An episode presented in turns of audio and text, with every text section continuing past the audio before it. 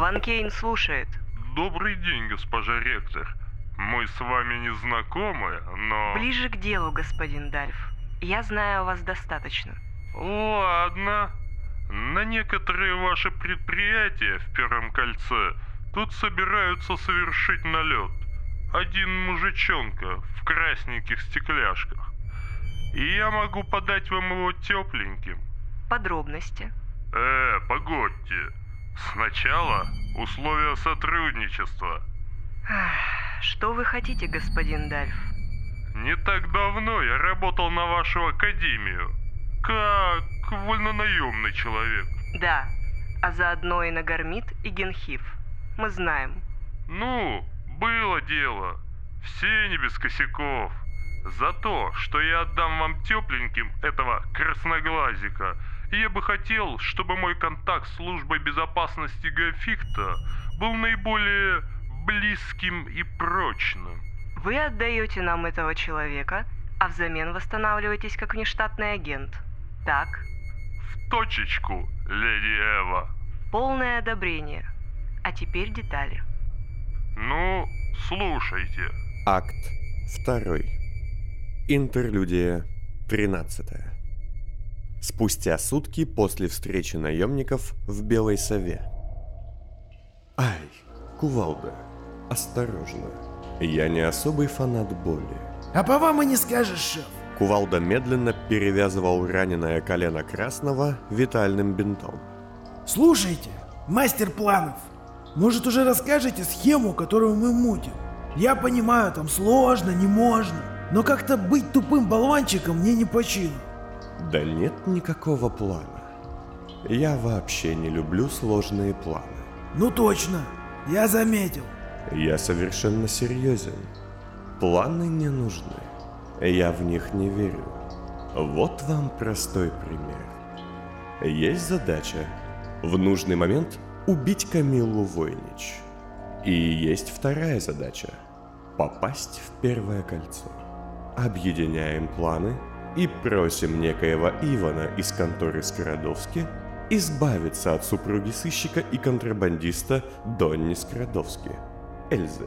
А самому Донни сказать, что она уехала в Первое Кольцо к бывшей работодательнице Камилле Войнич. Но внезапно Донни пропадает почти на полгода, и план терпит крах. Но как же... Тихо, я не закончу. Намажьте колено мазью, пожалуйста. Очень больно. Так вот, Донни возвращается, и Эльзы уже нет. При этом в идеальный для меня момент времени. Ивана я устраняю с помощью отравленных купюр, взятых у Петра Гданьского, так как меня жутко оскорбляет его предательство в отношении Эльзы. Затем с Донни мы идем вместе в Первое Кольцо. Тут уже я подселяю ему психоспуск насчет убийства Войнич. Он, не зная о том, что его жена мертва, идет к Камилле и нападает на нее. Однако выясняется, что Эльза жива, и Войнич тоже остается в живых, так как быстрый гипноз разваливается от любого сильного потрясения. Как итог, я убил господина Ивана за то, что он был предателем, а он им вовсе не был. И теперь не стыдно, Кувалда? Войнич жива, и все совсем не так, как мне хотелось бы. Да, вы сами себя перехитрили. Именно. В этом и есть беда любых многоходовок. Каким бы сложным, продуманным и детальным не был ваш план, всегда найдется идиот, который его разрушит. Так что лучший способ придумать план – это придумать пять планов и стараться не следовать им буквально. Ну а с нашими налетами тогда что? О, все, кстати, готово, пациент. Забег на скорость не выиграете, но станцевать сумеете. Никогда не был хорош ни в том, ни в другом. Хотя недавно была тут у меня партнерша. Ледяная и неподвижная хуже не придумаешь. Красный встал. Так что насчет плана с наемниками? Он-то явно продуман. Ну, смотрите. Достав коробку, он на ощупь расставил на столе несколько шахматных фигур трех разных цветов и улыбнулся. Наша задача – стащить медоборудование, мастера плоти, выкрасть человека из приюта, убить наркоторговца и забрать шприц из старого банка. Это я помню. Итак, вот изначальные данные. Мне нужно три вещи. Во-первых, шприц. Во-вторых, какой-нибудь болванчик. И ваша мастерская плоти в первом кольце. Последний шприц можно взять в старом банке в секторе долгосрочного хранения. Ячейка и пароль тебе известны. Адрес мастерской сообщат по этому номеру. которые я дополняю новыми задачами. Стащить медоборудование у конторы Войнич. Это все понятно. А вот убить наркоторговца, забрать шприцы старого банка. Что это все? И поехали. Для начала нам нужен идиот с определенными чертами характера и должным послужным списком. Зовется Дальф по кличке Студент. Раньше работал на Гафихт и Генхиф с переменным успехом. Имеется опыт. И горький, и сладкий, и на любой вкус. Затем нам нужно показать идиоту, что это дельце может быть куда прибыльнее, чем кажется. А нахлобучить его не вариант? Насколько я тебя помню, пахать на дрищей ты не мастак. Денег у него есть. Пару часов назад достали. За мою голову госпожа Ван Кейн заплатит куда больше, чем я всем этим наемникам вместе взятым. И даже благословить его на предательство, убедив в том, что последствия будут не так уж и страшны. А может и тебя от мук тела избавить? Если придете в себя, вы знаете, где меня искать. Все на мази? Знаешь что? Захочешь нахлобучить этого дрища? Я не обижусь. Идиот предупредит наших врагов и, скорее всего, предложит передать меня в их руки по выполнению плана. И каково ваше предложение? Он и я будем на складе, куда вы потащите все вещи после неудачной попытки его наемников эти вещи забрать. Там его и возьмете. Тепленьким. Но, так как Ван Кейн хорошо меня знает, она не позволит себе поверить в то, что я доверился бы такому человеку, как Дальф, и будет искать подвох. А так как господин студент знает всех наемников, леди ректор назначит ему экзамен. Назовите мне имена всех наемников, господин Умиш. Эй, а эти ребята-то тут при чем? Они вам не враги. Я не собираюсь их убивать. Тогда зачем они вам? Мне положить трубку? Нет, но дайте мне слово, что никому из тех, чьи имена я назову, вы башку не оттяпаете. Я обещаю. Затем госпожа Ван Кейн, не имея возможности выйти на меня напрямую, отдаст приказ внимательно следить за каждым из наших наемников, тратя на это силы и ресурсы. Гелента, это Эвелина. Я отправила тебе список из 12 имен. Установить слежку за ними. Осторожную. В этот раз господина Понда мы упустить не можем. А я все гадал, почему вам понравились именно эти ребята. Они не дураки, но далеко не самые лучшие. Чтобы они не заметили шпиков, которые сядут им на хвост. Хитро. Именно. Наши враги придут в состояние, которое я называю спокойным напряжением. Хищник никогда не бывает так беззащитен, как в тот миг, когда готовится убить кого-нибудь. Кувалда наклонился над столом с фигурами. Но пока я вижу только то, как вы за нас водите злую бабку. А наш результат где? Где медоборудование непонятно для чего? Мастер плоти непонятно зачем? И какой-то человек не пойми к чему нужный. О, вот тут все как раз проще простого. Это и есть залог идеального плана. Что это? Проще простого. Видите ли, в идеальном замысле все сложности и хитрые сплетения должны быть лишь оберткой, упаковкой. А зерно, суть, то, что вы хотите совершить, должно достигаться легко, без сложностей и многоходовок. И это значит... И это значит, что мы сейчас с вами, пока наши враги заняты слежкой за нашими бесполезными наемниками, совершим три налета, по одному в час, пользуясь часами темноты разных районов. С этими словами Красный вытащил и положил перед кувалдой два огромных новых кастета с лезвиями. Ой, какая красота! Кувалда наигранно жеманным жестом протянул Красному руку, чтобы тот надел кастеты ему на пальцы, словно кольцо на руку девицы. Однако Красный шутку не продолжил.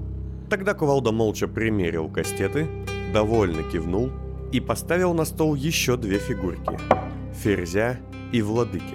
Вдвоем для налета маловато нас будет. Это при условии, что вы фигура-то не боевая. Ну, не вдвоем.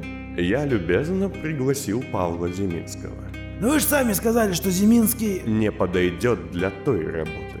А для этой он идеален. И Красный добавил к двум фигуркам еще одну – всадника.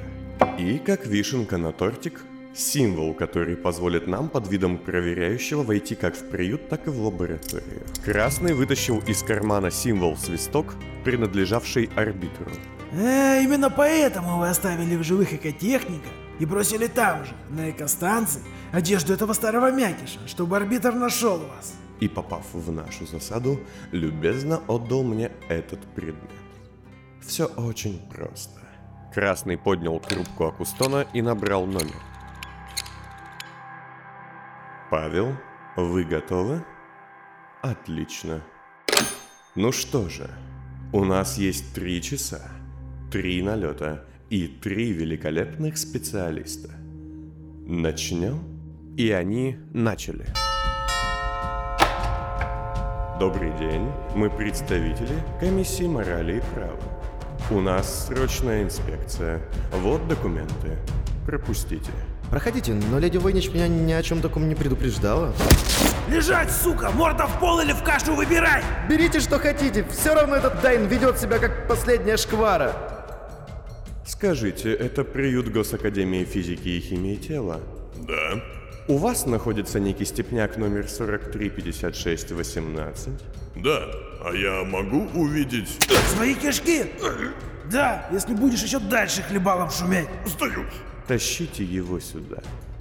Слушайте, мне говорили, что вы мастер плоти высшего класса. Но вы уже две недели мне эти кислотные ожоги с лица свести не можете. Слышь, режиссер, а ну-ка поставь тут пантомиму заткнувшаяся сопля, а то твоя труппа дождется трупа. Вы не имеете права.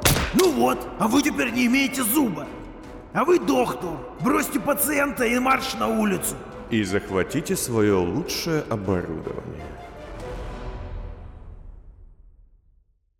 Шесть часов спустя Красный, рассчитавшись с Зиминским, в великолепном настроении вошел в большую освещенную комнату, где Кувалда приглядывал за двумя людьми, сидящими между ящиков, наполненных медикаментами и оборудованием.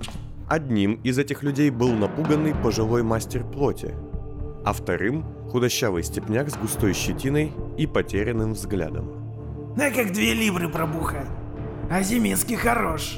Даже запыхаться никто не успел. Это и есть хвала профессионализму. Тот мой вопрос. А на кой ляд вам этот лицерез, куча медтеха да придурок-адаптант? Придурок этот, как вы изволили выразиться, несчастное существо, что обычно именуют биорезервом, хотя за глаза знающие люди зовут их запасками. По сути дела, живой контейнер с органами, кровью и, что куда важнее, кожей, идеально подходящий какому-нибудь другому человеку. Гафихт держит целые фермы таких запасных людей, на случай, если кому-то из ученых, администраторов и иных важных персон срочно потребуется пересадка чего-нибудь необходимого. Фермы эти маскируют под приюты для слуг или общежития академии.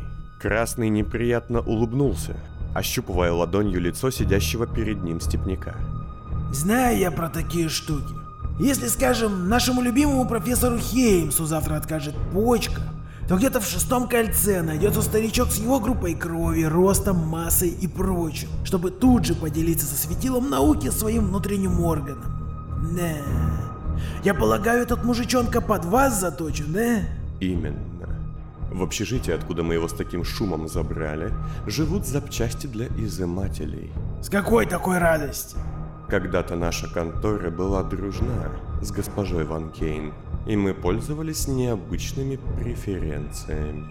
И что же вы хотите у него забрать? Красный вплотную прислонился лбом к лбу степняка, снимая очки. Лицо, разумеется. А затем он отошел, вернул стекла на место и сказал, обводя комнату руками. И это оборудование, а также замечательный мастер плоти мне в этом помогут. 60 тысяч коту под хвост, но все это обошлось бы мне куда дороже, действуя я обычными методами. Э, вот к чему все это было. Все эти хитрые тряхописии. Только ведь вы Зиминскому последний финанс отдали. А как рассчитываться будете с наемниками? Вместо ответа Красный усмехнулся. Ясно. Кувалда вытащил список, составленный Красным. Но у нас еще не убит какой-то наркоторговец, который вообще во всю эту схему не вписывается. И шприц не вытащен. Именно этим вы сейчас и займетесь. Направитесь к человеку по имени Анвар Венецкий. Схватите его, заставите прочитать вот этот вот текст, а затем убьете. И все это под запись катушечника. Зачем? Хотя я лучше об этом потом узнаю. А шприц? Красный в очередной раз усмехнулся и вытащил из стенного сейфа стальную коробку. А шприц, дорогой мой друг, был добыт час спустя после того, как я узнал, где он. Мой добрый товарищ, пользуясь своим положением древнего, без проблем вошел в хранилище в канун великого праздника и забрал эту вещицу для меня. Да, алло. Слушаю невнимательно и с пренебрежением. Любезный Пин, это ваш старый друг. Ох, кусать, сосать. Вы живой еще. А зачем? Это не важно.